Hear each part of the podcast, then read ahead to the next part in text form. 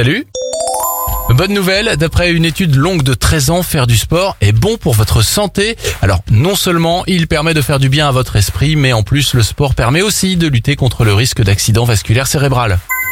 Bonne nouvelle, si vous rêvez de faire de la figuration, Netflix recherche actuellement des figurants pour apparaître dans la nouvelle saison d'Emily in Paris. Il faut avoir entre 18 et 70 ans et être dispo du 7 au 12 juillet. Le tournage aura lieu dans le Vaucluse. Plus d'infos sur le site Cast Prod. Enfin, manger des fruits, des légumineuses, des céréales complètes, des fruits à coque et des légumes sont excellents pour votre santé. Ces aliments, selon une étude norvégienne, pourraient nous faire gagner environ 14 années de vie si on en consomme régulièrement.